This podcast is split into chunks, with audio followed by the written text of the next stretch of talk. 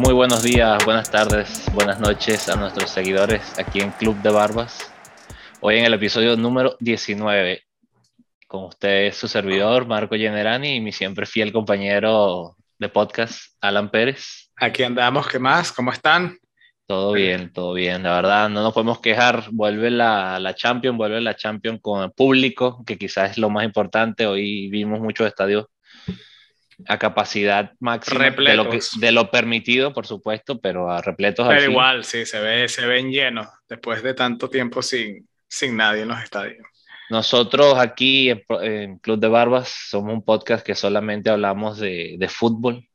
Eh, tenemos nuestro lema, Alan, que creo que es lo más importante de, de la vida, es puro, puro fútbol. Eso es lo que se trata en nuestro podcast. Y bienvenidos.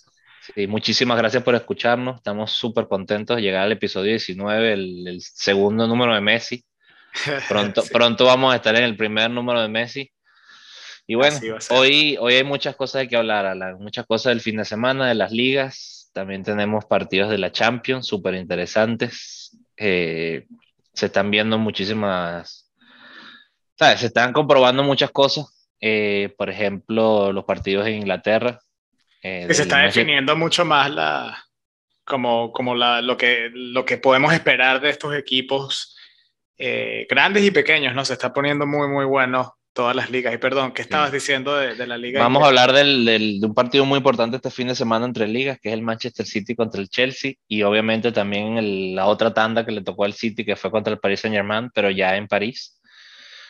Eh, estos, estos partidos, ¿qué significan para el futuro de, de lo que se nos viene por ver?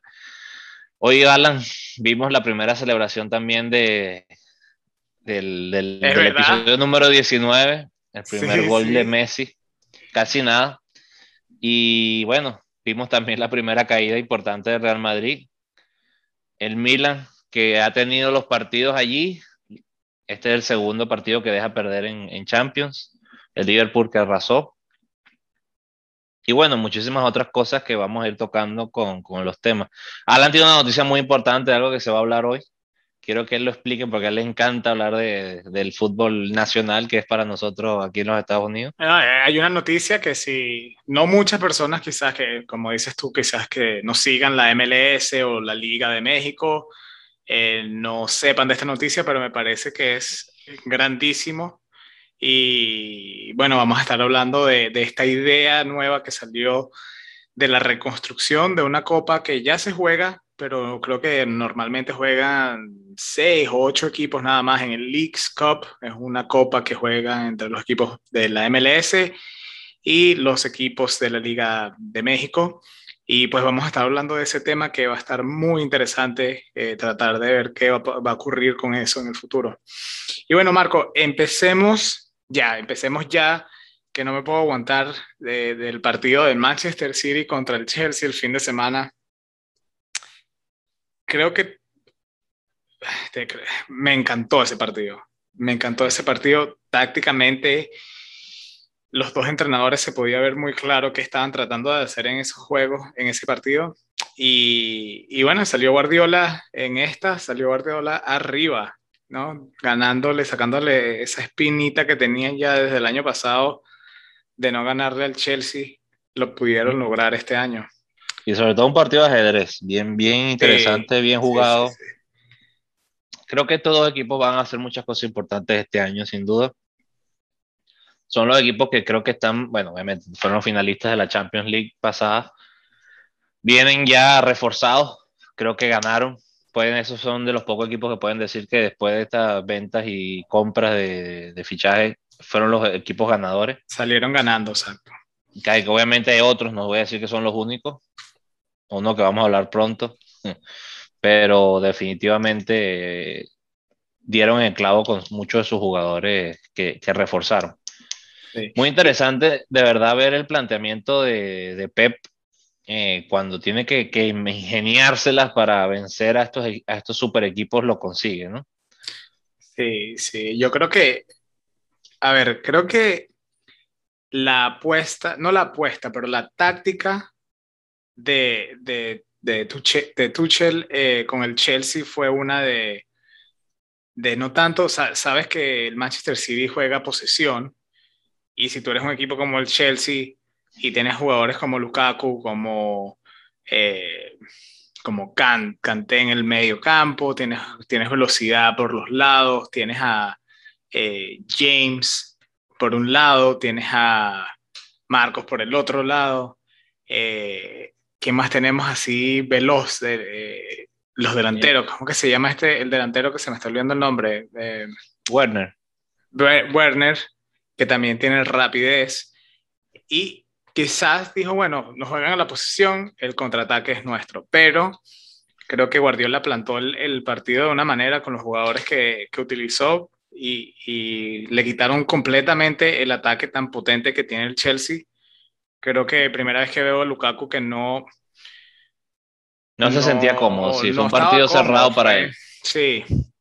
Y también demuestra, a pesar de todo, yo creo que el Manchester City, de nuevo hablando de tácticas un poquito, la presión, la, intensidad de la presión del Manchester City también hizo que fuera muy incómodo para el Chelsea. El Chelsea no estaba cómodo para nada. Y con todo y eso, no sé si, si estás de acuerdo conmigo, con todo y eso pienso que Chelsea es mejor equipo creo que a pesar de que ganó el partido, hay que verlo lo largo que va a ocurrir y me parece que Chelsea sigue siendo mejor equipo que el Manchester City, porque si ves, el Manchester City se jugó una final y el gol que metió el Manchester City no es un gol, eh, digamos, un gol que fue una jugada elaborada, eh, no, no, fue un corner, un rebote, la agarra Gabriel Jesús, se da media vuelta, chuta al arco. Sí, pero es, un, partido final, es un partido jugado con mucho respeto y mucho cuidado de que el otro no te haga daño y, quedan así, pues. Hablando de, resultados 1 a 0, Alan, de verdad, cosas que, no pueden faltar ya en este programa. Eh, en la semana pasada diste tú en el clavo, me vas ganando 1 a 0 en, el orden de preguntas. Eh, estas trivias que tenemos tú versus yo, no sé si te preparaste esta semana porque vine con todo, Alan. Me preparé y te tengo una pregunta que... Hoy, hoy, como dices tú, hay que hacerlo con los penales. Hoy te va a tocar a ti primero para... Vamos a ver, vamos a ver. Para yo prepararme psicológicamente a ver si hago esa o te hago trampa. Eh, vamos a ponerle entonces una pausa a, los temas de hoy y arranquemos aquí con nuestra, con nuestra guerra aquí, nuestra, nuestra partido que tenemos de preguntas. Te hago la pregunta primero, ¿estás listo? Sí, sí. ¿Cuál fue el entrenador? Porque sabemos que el Inter ha tenido uno de los mejores entrenadores, siempre ha tenido buenos entrenadores. Uno de esos ahorita está entrenando a la Roma, que es mi equipo, José Mourinho. ¿Cuál fue el entrenador que vino después de José Mourinho en el Inter? El entrenador que fue al Inter después de Mourinho. Ay, te pongo un timer. Mm, no, no, voy a decirlo rápido. Eh, no estoy seguro, pero voy a tomar mi riesgo. Eh, Mancini. Mm. está raspado. raspado. Es de España, te doy una pista, pues, español. Un entrenador español. No, ya perdí, pero de todas maneras, eh, eh, gracias por el segundo intento. Yo no te lo voy a dar, así que puedes de una vez quitarme el punto. ¿Qué fue? ¿Qué fue? Está buena la pregunta. No me entrenó, entrenó antes de llegar al Inter al Liverpool y en esa época el Liverpool oh, estaba... Oh, Rafa Benítez, Rafa Benítez. Rafa Benítez, muy bien, sí. Pero igual no te cuenta el punto. No, no, no, pero que no estuve, eh, Mancini creo que fue antes. Creo que ese fue mi error. Sí, tienes razón. Eh, Roberto Mancini fue antes de José Mourinho. Bueno, bueno, está bien, está bien. Entonces, bueno, vamos con tu pregunta de la semana para no, para volver a muchos temas que tenemos. 2 a 0. No, 2 a 0 no, señor. Va 1 a 0. No has, no, acertado la pregunta aún. Ah, bueno, está bien. Yo sigo con 0. Te lo voy a, voy a subirte un poquito el nivel, entonces la pregunta. Eh, antes de, en el Mundial 2006, el siguiente año, el, goleador de la Roma, el capo cañonieri, como se dice en Italia, fue Francesco Totti. Hay uno más, eh, hay un capo cañonieri actual, que es de la Roma, después de, de Totti. ¿Te acuerdas quién es? Ese año. No, no, no. O sea, el capo camioneri es como decirte el Pichichi en España, es el, el, que hace más goles en el año. Después de Totti hubo otra persona que vi, otro jugador que es de la Roma, que fue capo camioneri. ¿Te acuerdas quién fue? En Italia. Sí.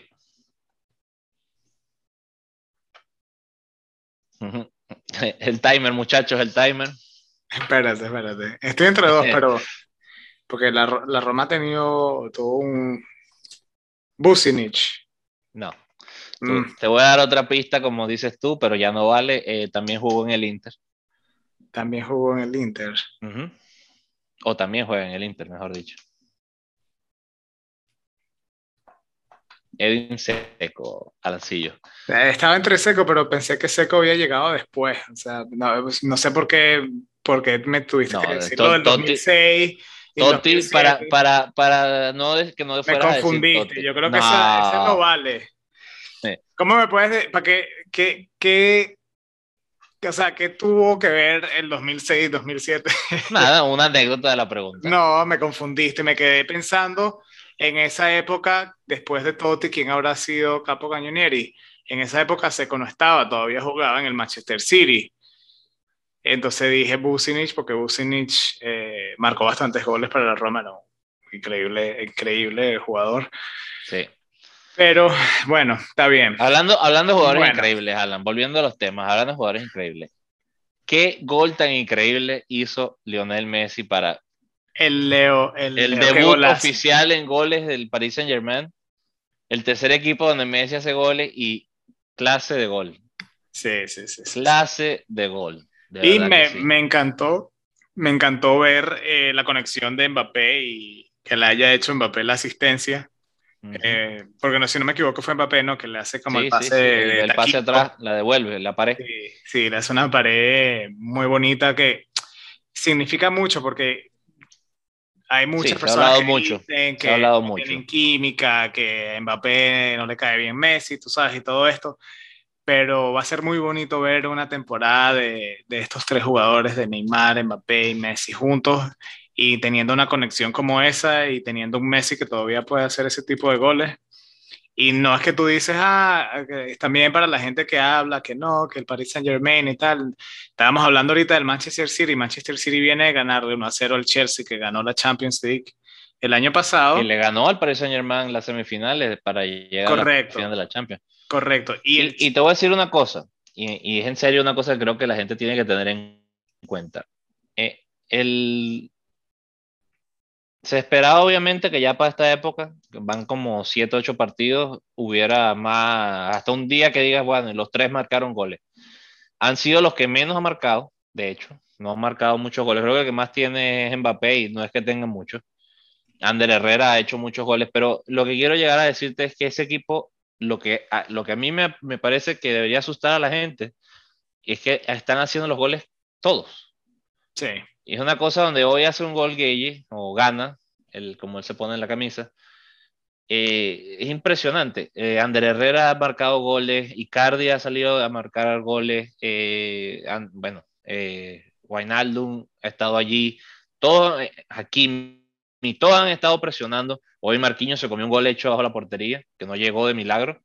Pero te digo, es esa, esa ese equipo que están todos allí presentes, eh, tanto en ataque como en defensa, jugaron muy bien. El City le plantó cara. Obviamente el partido cambia mucho si eso doble palo, esa jugada blooper, hacen el gol. Todavía creo que quién fue el que falla. Eh, no fue no fue Grealish, fue fue el nombre portugués. Eh, ayúdame, Alan. Bernardo Silva. Bernardo Silva. Exactamente. sí, Bernardo Silva que falla bajo la portería, creo que pidió mano de Donnarumma de la desesperación, pues él se paró pidiendo algo, no sé qué fue lo que pidió. Como no había sido mano de Donnarumma dentro del área. Sí. Te digo, todo mal le salió en esa jugada y hubiera cambiado mucho porque era el uno a uno todavía en el primer tiempo. Y bueno, ya nada que decir. Sí, no, pero, pero me parece que el Paris Saint Germain, o sea. Fue más. Eh, en verdad, en verdad, eh, como dices tú, asusta y porque, por ejemplo, si, lo que te estaba diciendo ahorita, el Manchester City que viene a dominar con la presión al Chelsea el fin de semana, viene el Paris Saint Germain y le planta un buen partido, le gana 2 a 0 al Manchester City en la Champions y Messi no es que le hace gol en Paris Saint Germain a un equipo francés, porque la gente dice que los equipos franceses son más fáciles, no, le está haciendo un equipo, el Manchester City, que era el otro equipo que quizás iba a comprar a Messi. Y con eh, esa facilidad, de paso, porque el chute de Messi fue súper difícil, de primera la mete al ángulo contra uno de los mejores porteros del mundo y no te dan ni... no, no, no, no. no fue un metrazo, no fue un, cañón como el gol de, de Güey, fue un chute, pero te digo, es, ese gol de Messi, esa jugada típica. Se metió un gol el fin de semana, bombazo. No sé si lo pudiste ver. Si no lo has visto, ve por favor la repetición. ¿Quién, perdón? Güey, metió gol el fin de semana. Sí, sí, sí, te digo, esto es lo que te digo, que la, cosa es que está haciendo no. Están saliendo, ¿cómo se dice? Los héroes, pero los que uno no esperaba, los inesperados. Y eso, eso te tiene que dar una imagen del, de lo que se viene. Pasó Donnarumma hoy estuvo eh, gigantesco todo lo que tuvo que hacer lo hizo bien. Todo, no cometió ni un pequeño chance de, error. Sí, sí, es muy completo, muy completo. Y... y, te digo, tú ves en el banco eh, Keylor Nava, y te digo, es, es impresionante eh, tener esa plantilla. Hoy estaba en la banca Icardi, Di María, Wijnaldum, Sergio Ramos, pronto va a estar allí, eh, y te digo, impresionante sea, de verdad. Esa es la pieza que les falta, pero yo pienso que todavía eh, defensivamente pueden mejorar y esa es la pieza que ellos Hoy mejoraron, hoy mejoraron, porque el City es difícil de que no te haga goles. El City juega a hacer goles. Sí. O sea, Guardiola juega a hacerte siete goles y eso es difícil de mantenerlo en cero. Si uno lo piensa en frío, Guardiola no es como un Mourinho que se tranca a ganarte 1 a 0 o 2 a 0 y que no. No, no, eh, Guardiola arriesga. Él lanza a los jugadores para adelante y da la vuelta para que los jugadores defensivos sean ofensivos y, es impresionante. Pero hoy no pudieron y eso es lo que asusta de, este Paris Saint Germain, que te digo, tiene para hacer historia, de verdad. Sí, pero obviamente falta otros mucho, marcadores, otros marcadores interesantes en la Champions eh, en esta... En Me, vas a me vas a decir sobre el, el, más llamativo. Te voy a decir el que el, no el llamativo, para algunos quizás es o sea, dolorosísimo. Y para otros quizás sea emocionante. Pero el Madrid cae en casa, correcto, contra el Sheriff. El, campeón de Moldavia, hermano mío. Contra el campeón de Moldavia, que cuando estábamos hablando de los grupos, hablamos de ese equipo de Moldavia, que, o sea, imagina. ¿Quién, dice, quién le dice al Marco de, de ese capítulo que, que eso iba a pasar? ah Sí, no, a quién le dice a que cualquier persona que eso iba a pasar. Y eso es para, para darnos la razón de que en el fútbol... Sí, no hay nada escrito. No hay nada escrito, no porque tengas el plantel más caro signifique absolutamente nada. Y te iba a decir una cosa que lo venía pensando en el carro, perdón que te interrumpo. No, tranquilo. El, lo que más me llama la atención es que se viene hablando mucho de Benzema y sobre todo de Vinicius Junior, que en teoría se viene el nuevo Cristiano Ronaldo slash Messi slash estrella mundial. Y ya tiene dos partidos donde de ser el héroe máximo del Madrid, a, vuelve a ser el Vinicius Junior que venía siendo donde llega, tiene ocasiones, pero no termina de definir.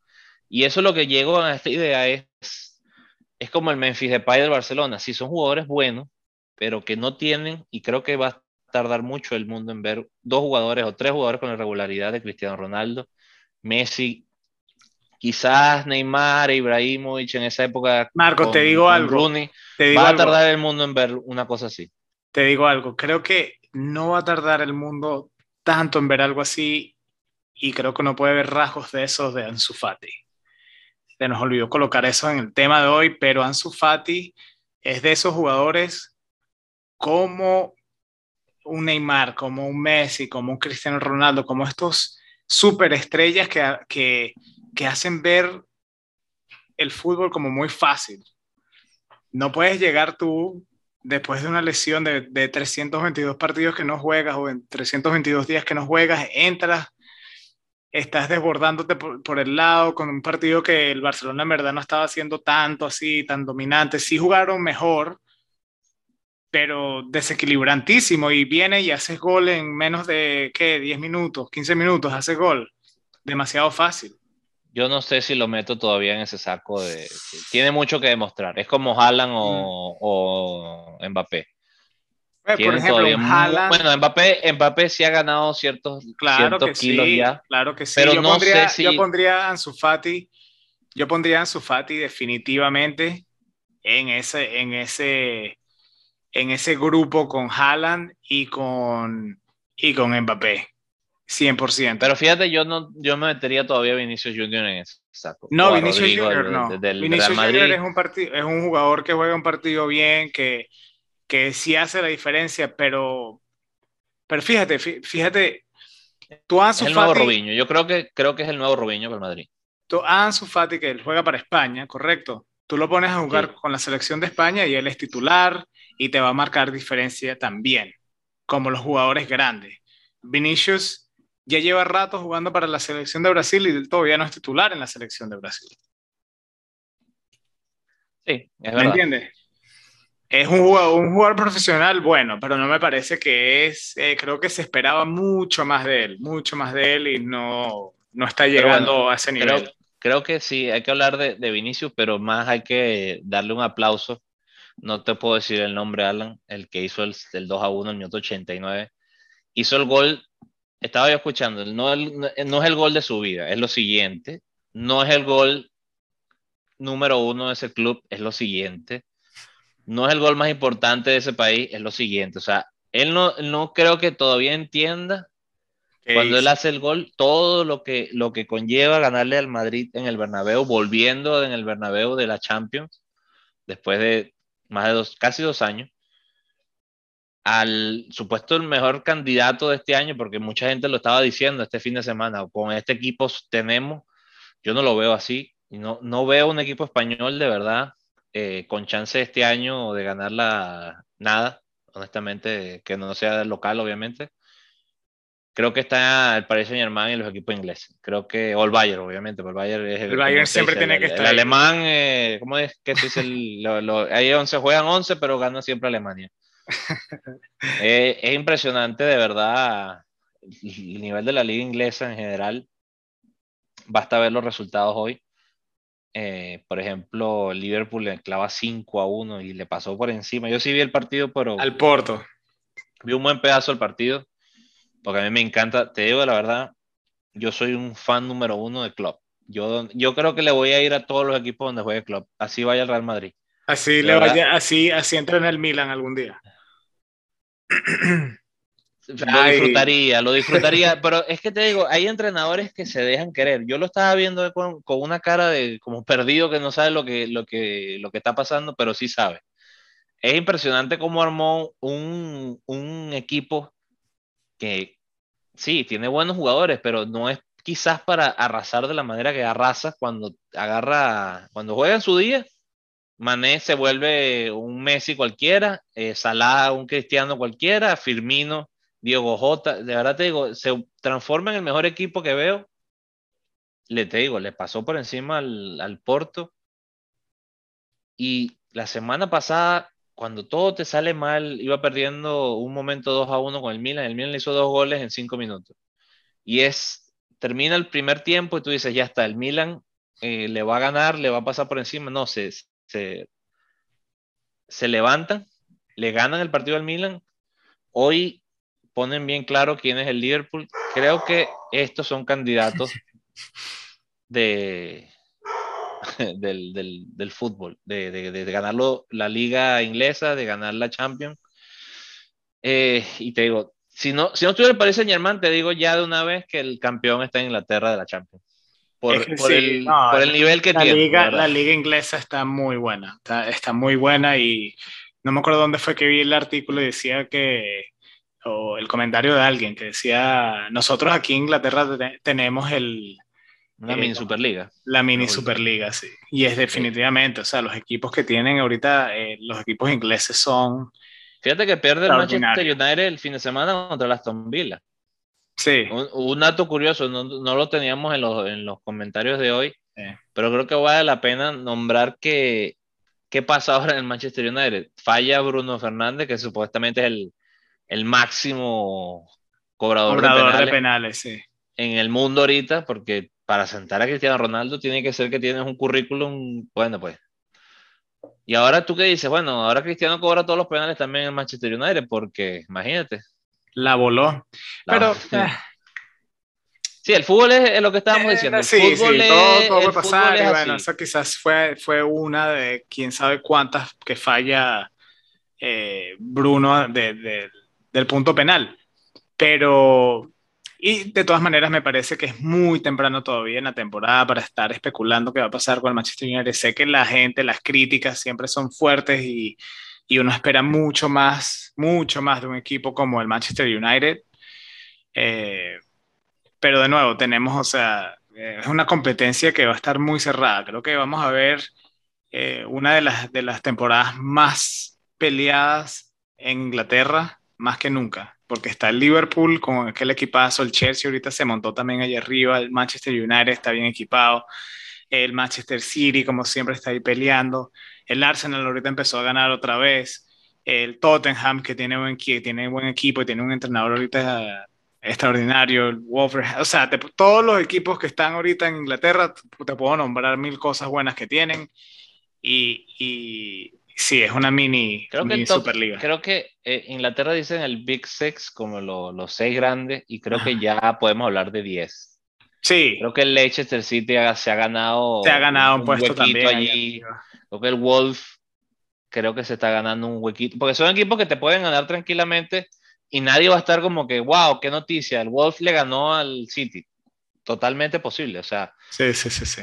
no es una noticia que tú digas, wow, qué, qué sorpresón. es ilógico que, sí. Sí, sí, sí. O sea, el, que el Tottenham te gane ya no es noticia. Ya, gracias a Dios, ese equipo volvió a ser lo que era. El Arsenal, obviamente, empieza mal y uno, bueno, se aprovecha porque el fútbol es así, está, ah, va, a descender. Ahora empieza a ganar dos o tres partidos y está como el Inter Milán, el, perdón, el, el Inter de Miami, que ya ahora es candidato. Entonces te digo, el fútbol es resultados, la mayoría de la gente es resultadista, tú y yo somos resultadistas porque nos gusta también eh, criticar cuando no nos gustan los resultados, es normal, es súper normal y sobre todo si, por ejemplo, no nos gusta el entrenador, porque ya ahora estamos en la misma página, no nos gusta el entrenador de Barcelona y entonces ahora gana 3-0 y no me sigue gustando, me parece que igual hizo las cosas mal, somos resultadistas y, es normal. Para, yo sé que entiendo tu punto, pero para agregar a eso y volver al tema de Coman, ya como no le hemos dado tan duro a Coman aquí en este podcast, el Barcelona ganó 3 a 0, ¿correcto? Sí. ¿Dónde estaba Coman? No estaba.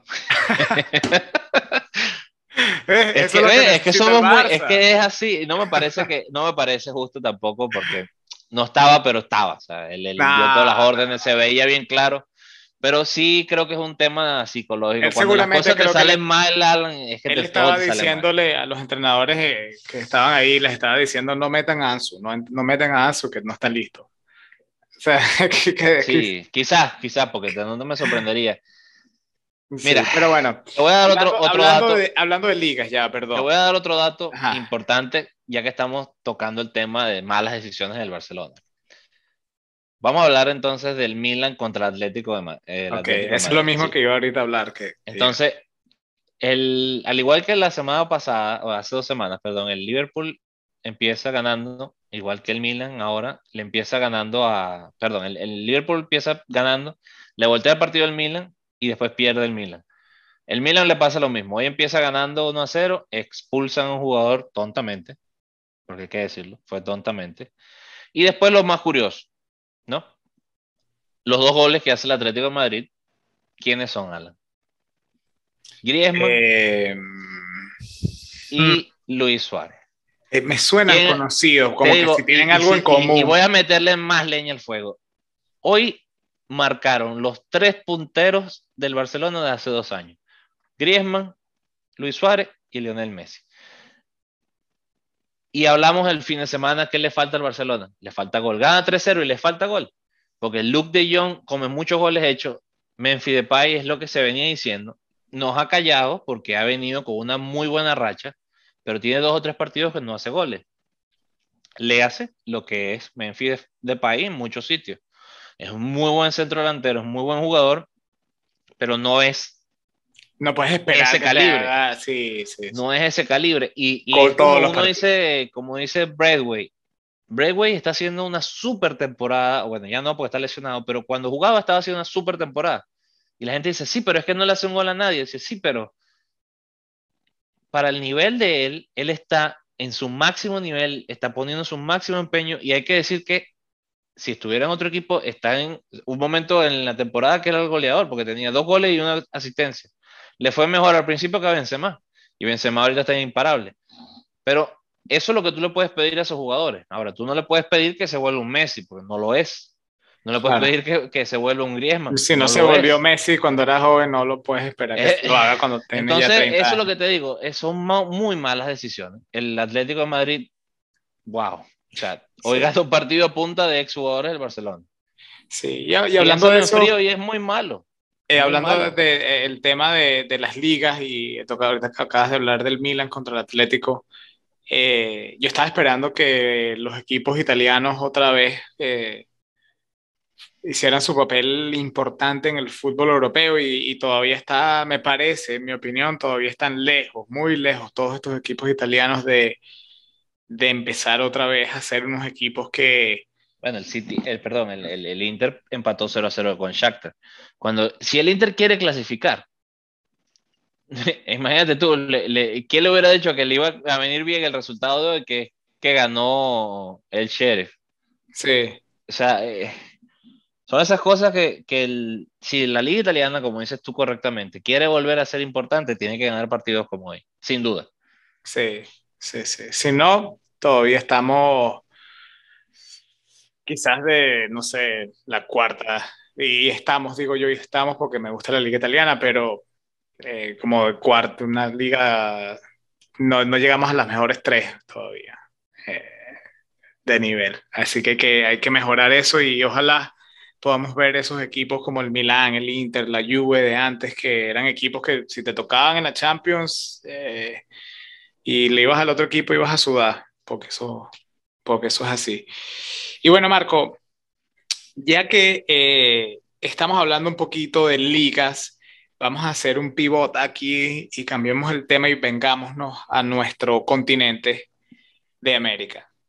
Sabemos de que la Liga de México, se podría decir que la Liga de México es la liga más eh, importante, más grande, eh, que mejor paga en la CONCACAF, en Norteamérica y Centroamérica. Y, la, y, la MLS está creciendo. Es, una, es en crecimiento, indudablemente en crecimiento. Tú ves, no sé si pudiste ver el partido de el Austin, justamente de la ciudad donde yo estoy viviendo, de Austin contra Los Ángeles Galaxy. se, jugó, se jugó aquí en Austin, ese estadio repleto de personas, eh, o sea, la, la, eh, se, vive, se vive muy apasionadamente el fútbol eh, muchos, en muchas ciudades aquí en la MLS, que es muy bonito verlo y es muy bonito ver el fútbol crecer aquí en este país de Estados Unidos. Ahora, bien, las dos ligas por años han tratado de unirse y, tratar de, de, alguna manera ayudarse ambos. Han creado copas eh, como la CONCACAF, con un estilo de CONCACAF Champions League, han hecho una que se llama la Leagues Cup, que ya se los mencioné, y esta Leagues Cup están rehaciéndola, la están reinventando para que en el año 2023 sea un torneo de un mes completo, donde va a tener una fase de grupo y una fase de eliminación, de knockout. Y van a estar eh, esencialmente todos los equipos de la MLS y todos los equipos de la liga. No es que el mejor contra el peor, no, es 100% eh, de los equipos de las ligas. Se va a jugar, si no me equivoco, todos los partidos en Estados Unidos y en Canadá y los las dos ligas que van a estar durante la temporada jugando sus, sus ligas eh, eh, domésticas van a poner pausa y van a jugar ese campeonato. Ahora, me parece muy interesante por dos cosas. Es como eh, en el año 2026, ¿sabes dónde va a ser el próximo mundial, no? En tres sitios, sí. Estados Unidos, México y Canadá. Correcto. Y lo que la FIFA quiere hacer es agregar más partidos, eh, más equipos para ese, para ese mundial. Lo, eh, van a ser como 40 y algo equipos. Lo que 48 está haciendo, en teoría, lo que quisieran ellos. Sí. 48, ¿no? Lo que están tratando de hacer, básicamente, la CONCACAF es desde el año 2023, con este campeonato de la MLS y la Liga, crear el esquema y la estructura de lo que va a ser el Mundial del 2026, eh, jugando con 40, ahorita hay 47 eh, equipos y van a buscar un 48. Eh, quizás haya un equipo nuevo en la MLS que todos los años están abriendo un equipo nuevo porque son franquicias. Quizás abran una franquicia nueva en la MLS y tengan los 48 equipos jugándose en esa liga con el esquema de cómo va a funcionar el mundial. Eh, ahora, mi pregunta es, Marco, número uno, ¿qué, qué piensas? ¿Te, ¿Te, gusta esa idea de unir eso, de tener un, campeonato así, una estructura como el mundial, grupos, eliminación entre clubes y unir dos, dos ligas domésticas de esa manera? Creo que sí es una buena idea, creo que está bien planteada. Ahora, honestamente, creo que a esa idea le falta un poquito y es eh, yo creo que están bien, van, van encaminados, pero creo que tengo que mencionarte que me gustaría que fuera más bien que estos, esta liga se incorpore o esta idea se incorpore a la Liga Libertad, a la Copa Libertadores en, América. Me gustaría ver otra vez a México en la Copa Libertadores, me gustaría ver sobre todo los equipos americanos en la Copa Libertadores, inclusive te digo, meter a los equipos canadienses que se lo ganen, eh, y me refiero a los que juegan en la MLS, que sea la cuestión que no se ha hecho, y, volviendo, te voy a, volver a lo que tú estás diciendo, que me parece que es lo correcto, no se hace por el tema de distancias, porque son un vuelo, imagínate tú juegas Canadá contra Argentina, la distancia que se meten. Pero esto sin duda es un comienzo a ver un crecimiento en la CONCACAF. Y eso es muy bueno, sobre todo por el tema de que ya es hora de que estas ligas que se pagan tan bien, porque en México se pagan muy bien los contratos de la gente, es hora de que crezcan, den el paso adelante y, traigan superestrellas. Le hace, eh, se me fue el nombre ahorita del de Tigres, el francés, Guignac. Más jugadores de ese calibre, que les guste venir a foguearse, a darse, a darse con los mexicanos, a ganarse un puesto, a ganarse la vida. Y obviamente la MLS tiene muchos años recogiendo jugadores que quizás ya están de salida superestrellas ya de salida que quieren ir a los Estados Unidos, pero también hay que decir, Alan, que hay muchos jugadores que no tan de salida que están viniendo. Y, insisto, volviendo a la que tú me dices, quizás 47 equipos sean mucho, en mi opinión. Hay que ver cómo van a entrar 47 equipos en un mes, o sea, eso va a ser un tema, eso es una idea muy americana. Una, una logística. Les encanta, les encanta a los americanos como los niños que le hacen los torneos de fin de semana, que les meten siete partidos en tres días. Ajá, eso, y es lo que yo veo que... explotan completamente, pero mira, si le logran dar la vuelta, va a ser un gran torneo porque vas a estar todo el día viendo fútbol. A la misma vez, bueno, no, no, no es una idea muy americana, como dices tú, porque si te pones a pensar, eh, creo que la misma FIFA quiere hacer eso con, lo, con el torneo del 2026. ¿Me entiendes? Y creo que están basando esta estructura eh, con el modelo ese de tener 48 equipos. Me parecen muchos equipos, es un mes, el mundial normalmente eso también es lo que dura. Eh, un torneo relámpago, si, si se, se, quiere utilizar esa palabra, porque es un torneo que te dura un mes. Y a mí, en verdad, honestamente, me emociona mucho ver eso, ese, ese A mí lo que me emociona más que el torneo es ver, ver el crecimiento de las ligas estadounidense, sobre todo la, la, la, MLS. Obviamente tienen que pasar muchas cosas, ¿no? La, el estilo franquicia es una idea muy americana, donde si tú tienes dinero juegas. Entonces, sí. un poquito. A mí me parece que hay ciertas cosas que son de estudiar. Por ejemplo, ¿te parece una mala idea la Superliga? Sin embargo, si tú te pones a ver en el papel, la MLS a, su nivel. No, estoy de acuerdo. Es una superliga porque los, los, equipos que tienen el poderío económico están y obviamente dependen de resultados, porque si tú tienes, un, tú tienes el dinero, pero el equipo pierde todas las veces, el equipo desaparece. Y a la misma vez, ok, entiendo lo que tú dices, pero a la misma vez, esos mismos equipos están muy limitados económicamente y financieramente. No puedes tener aquí eh, jugadores eh, en la plantilla que ganen cierta cantidad de plata, tienes que tener un salario muy nivelado, porque, por ejemplo, ¿cuánto crees tú que gana eh, no, no. estamos, comparando, estamos, comparando, obviamente, peras y, Exacto, las dos cosas, las dos cosas tienen sus cosas negativas.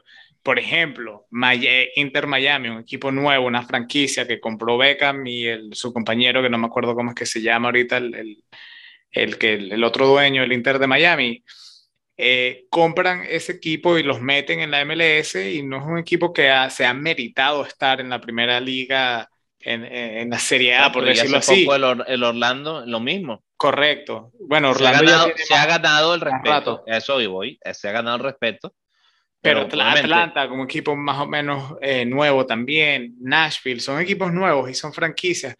Y, y, por ejemplo, eh, eso Pero tiene que haber un poquito de mérito. fútbol americano, eso también ocurre en el fútbol americano. Son franquicias y, y al final es todo dinero. Aquí en Estados Unidos la, la economía creo que gana y en este caso, de los fútbol, del equipo de fútbol americano, no me acuerdo cuál es el nombre del equipo. Yo sé que aquí hablamos de fútbol pie nada más, pero eh, me acuerdo el equipo en qué ciudad estaba y ahorita es el equipo de Las Vegas. Sea, mueven el equipo de una ciudad a la otra. Venden el, sí, Es una Yo tampoco me acuerdo, porque no es, nuestro, no es puro fútbol. Exacto. Es puro fútbol americano, entonces no es... No me preguntes los nombres porque no sé qué, qué está Pero sí, sí, sé lo que me dice. Eh, Te digo, pero ahora, no me gusta, en la MLS le falta para mí ese fogueo de que, el, que si te va mal y no reaccionas, vas para abajo. Y si no reaccionas a tiempo y te vas otra más para abajo, o sea... Eso, eso me gustaría verlo aquí en la MLS. Y eso es algo que en México, te digo una cosa, para complicado las ligas latinos. De verdad te digo. Hablando de ligas latinas. Tú tienes que entender, por ejemplo, el, el, índice para descender en México, tienes que ser mexicano y ver 10 años de fútbol para poder tú sentarte a hablar con alguien y, y, explicármelo. Porque eso es un índice de derrotas, victorias, o sea, un coeficiente. Y, y, el otro día te digo, estoy empezando a jugar una liga aquí en Kendall de, de, de amateur. Jugando, estás jugando. Sí, y te digo, eh, estaba escuchando, eh, muchos de mis compañeros son de Perú y estaban explicando cómo funciona la liga y te digo, hablaron 25 segundos, Alan, y quedé fly. No sé qué, me, no sé qué dijeron, no entendí, te digo, eh, eso es una cosa que, que tienen que simplificar, o sea, la, la liga europea es sencillo, todo el mundo entiende porque es la misma idea, lo que cambia es la cantidad de equipos. Pero oye, es que te digo, complican las cosas. Eh, y, una cosa que le gusta a los americanos es el playoff, que después de que te diste, estuviste constante ocho meses del año, ah, bueno, ahora puedes perderlo todo en un mal partido. Esas son típicas cosas sí, que, es lo que encanta a los americanos. Es lo que ocurre en un torneo, yo creo que eso siempre pasa, o sea, eh, es esa eh, sí, eh, eh, tú tienes un torneo, como tú lo dijiste, tienes un torneo relámpago como un mundial donde si ganas, sigue y si pierdes, te fuiste. Y esa es la regla para todo. Pero si tienes una liga que vaya la, la, la cotación, una liga es que juega contra todos dos veces y el equipo más constante, no necesariamente el mejor equipo, sino el que fue más constante durante toda la temporada, es el campeón. Entonces es una liga de constancia, pero la MLS no, la MLS le encanta. Dale, vamos a darnos 6, 7 meses al año y después un todo contra todo. Igual en México tienen lo que ellos llaman la liguilla, que clasifica al octavo y casi que le, como los tenistas le da un wild card al último y después capaz lo gana. Entonces, ¿qué sentido tuvo darte 8 meses golpes y, subir, bajar y después, no, bueno, vamos jugándolos todos en cuatro partidos y si los ganamos somos, campeones, somos el mejor equipo. Eh, estoy de acuerdo contigo, creo que sí, me, me gusta más el, el, estilo, si va a ser liga, que sea liga, si va a ser campeonato y torneo, que sea campeonato. Exacto, no mezclen las cosas. Y en este sentido creo que es una buena idea porque por fin no están mezclando las cosas. Van a hacer un torneo de... Sí, y dos ligas, va a ser dos ligas, dos ligas las dos ligas de la CONCACAF me parece que son las mejores. También creo que eh, de alguna manera están tratando de meterse en el fútbol, en el mundo, pues en el nivel del, del fútbol latinoamericano de Sudamérica, porque una Copa Libertadores no, no se compara con la CONCACAF Champions League. Creo que al hacer esto quizás tenga más, eh, más audiencia, quizás, el, como dices tú, el fútbol en Estados Unidos crezca más. No sé, hay, muchas cosas positivas, sí, me, me, me encanta, me fascina ver eh, ese, ese estilo. me gusta, Creo, que es un, creo que es un paso adelante porque se están fifazando, o, ¿sabes? Entrando en el, en el común denominador de la FIFA, que es una liga o un torneo, pero no una mezclanza, no una mezcolanza que nadie entiende. Que te digo, tienes que vivirla para entenderla, porque a mí me encantaba, por ejemplo, cuando explicaban, igual que en, que en Argentina, River va a bajar a la B, pero entonces no es que bajó porque quedó de último, sino porque estuvo tres años jugando mal. Entonces agarró un índice donde lo llevaba a la B. Pero te digo, tienes que ser porque a nosotros nos gusta el fútbol argentino. Tú y yo creo que hemos visto muchos partidos y, sobre todo un Boca River, ¿quién no ha visto un partido Boca River en la televisión? Sí. Pero aún así, tú no entiendes bien cómo es el sistema en, en Latinoamérica. En Venezuela, te lo digo, yo, yo lo viví, yo lo, de cierta manera lo jugué. Está el torneo de apertura donde juegas una liga, pero entonces existe el campeón del torneo de apertura, que vean a ser como el campeón de invierno, pero en Venezuela sí vale. No es como el, eh, figura esta que es el campeón de invierno en España, que, que, bueno, ¿quién fue el campeón de invierno de la vez pasada? Nadie se acuerda. En Venezuela no, en Venezuela existe un campeón de invierno que se llama el de la apertura y el campeón de clausura, que es el de la segunda vuelta, donde juegan los mismos partidos, pero si jugaste en casa, ahora juegas fuera y viceversa. Y después, entonces, esos equipos, después de que se dieron, ah, bueno, ahora sí, jueguen entre ustedes y deciden quién es el campeón. Eh, te digo, ¿qué sentido tiene Jugar todos esos partidos y, tener esa estructura. Tuviste, tuviste, la primera temporada, la primera mitad de la temporada, ganaste todo, eres primero. Y de ahí en adelante perdiste todos los partidos. Igualito vas a jugar la final, igualito vas a estar en ese partido, y si lo ganas eres campeón. Y a lo mejor tuviste más partidos perdidos que ganados. Eso es lo que, lo que está mal de estas ligas. No sé si me explico. Sí, no, no, te explicas. Porque es posible, creo que es, casi, es casi imposible que pase, pero puede pasar que un equipo que sea campeón de la liga venezolana con más partidos perdidos que ganados. Sí. Eh, no tiene sentido. Hay ciertas cosas eh, pero ese, es un no me gustan. Ese es un estilo tipo torneo, porque en un torneo tú puedes a veces pasar de mejor tercero y esa persona, ese equipo te puede ganar el, torneo. Eso, eso está bien, pero si estoy de acuerdo contigo que si vas a hacer una liga como la de la MLS, vas a hacer una liga, ya, la liga y el que tenga más puntos gana.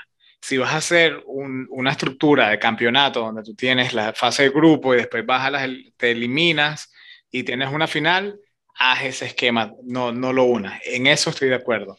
Y bueno, Marco, eh, vamos a seguir, importante, la parte importante. Vamos a seguir eh, siguiendo esa noticia mientras nos vamos acercando al 2023 y como se va a estar jugando aquí en Estados Unidos, seguramente van a haber partidos, vamos a ver equipos de la Liga MX en, en Miami, aquí en Austin, va a ser muy divertido para todos los aficionados del fútbol y poder ver a esos equipos así de, de, dos países diferentes encontrarse, vamos a estar pendientes de esto y seguirlo.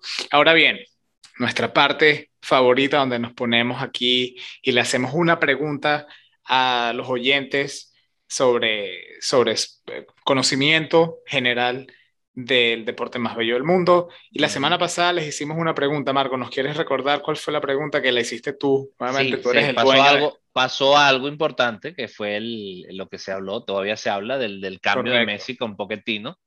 Y la pregunta venía a ser, bueno, vamos más atrás. Solamente ha pasado 16 veces. Pero una de las más llamativas es cuando Luis Enrique lo, lo pone a él en la misma situación, donde lo, lo pone de cambio o inclusive no lo ponía a veces de titular. Hubo un partido importante, que es cuando Messi tiene ese encontronazo con Luis Enrique, y la pregunta fue, ¿contra quién jugaba el Barcelona cuando Messi choca contra Luis Enrique? Y la parte 2 de la pregunta, ¿qué ocurre después de esto? Hmm. Entonces, ¿tú quieres decirlo, Alan? Eh, di tú la primera respuesta, llegó la segunda. Ok, el, el, partido es contra la Real Sociedad, donde Luis Enrique lo cambia y se prende eso en, en, en llama, donde se dice, bueno, de hecho, pasa más o menos lo que pasó con el Paris Saint Germain y se dice que entre ellos no hay feeling y se dice que se acabó, que Luis Enrique no sigue o que Messi no sigue, que no hay, no hay vuelta atrás. Pero, ¿qué es lo que ocurre después, Alan? El Barcelona lo gana todo, correcto. Triplete, se arreglan los problemas, el Barcelona rearranca, es el momento indicado, pues es el principio del, del, del año, cuando estamos a mitad de temporada, y de ahí en adelante, Alan, como igual con Guardiola, pura victoria, puro fútbol. Puro fútbol y pura victoria. Ojalá y pase lo mismo. Obviamente no me gustaría que el Paris Saint Germain ganara, pero sí me gustaría que sí me gustaría ver ese equipo, ese super equipo. En pero es muy interesante tener esta conexión al final de la temporada, que hayan hecho un triplete, que lo ganen todo y que la gente se acuerde que en Club de Barba Podcast notamos. Y dos de los, dos de los tres delanteros estaban en ese equipo. cabe, cabe, destacar. ¿no? Coincidentemente. Bueno, vamos a ver qué pasa. Y la pregunta de la semana, eh, de esta semana, eh, Marco, ya que tú le, la hiciste, ¿la quieres, ¿la quieres compartir tú? ¿Quieres que la comparta yo? A ver. Yo creo que tú, porque eh, menciona, menciona uno de tus jugadores favoritos y creo, correcto, que, creo que es importante que tú la digas. Yo la hago, sí. Sabemos de que el 10 del Barcelona nuevo actualmente ahorita es el joven Ansu Fati. Eh, antes de él, el número 10 la tuvo Messi. Antes de Messi la tuvo eh, la persona que tú estabas ahorita mencionando, mejor jugador de la historia del fútbol en, mis ojos, Ronaldinho, gaucho. Y la pregunta, ¿quién, ¿cuál fue el jugador que llevó la 10 antes de Messi y Ronaldinho. Y Ansu Fati, obviamente. Ya, hay, que, hay, que, meterlo ya en la pregunta. Es increíble, pero hay que meterlo en la pregunta. ¿Quién fue el número 10 antes que Ansu Fati, que Messi y que Ronaldinho? Ahora, Alan, si yo fuera a responder esa pregunta, ¿dónde tengo que hacerlo?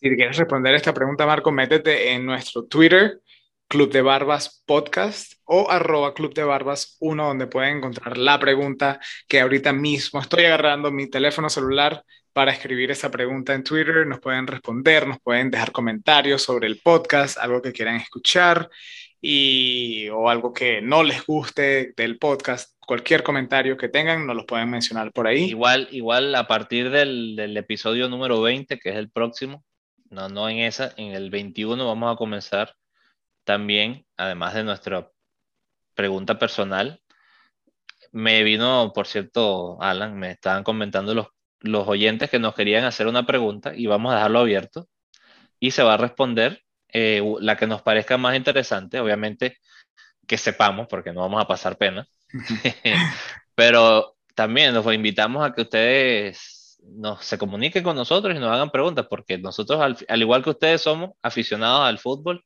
un par de amigos que lo hemos dicho 50 veces hablando de, de lo que nos gusta, de lo que nos unió y, lo que nos puede unir a todos.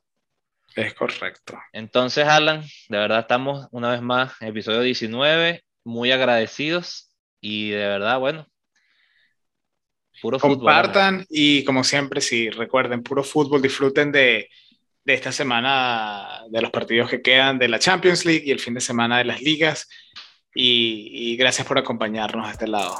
Así que, amigos, como siempre, puro fútbol.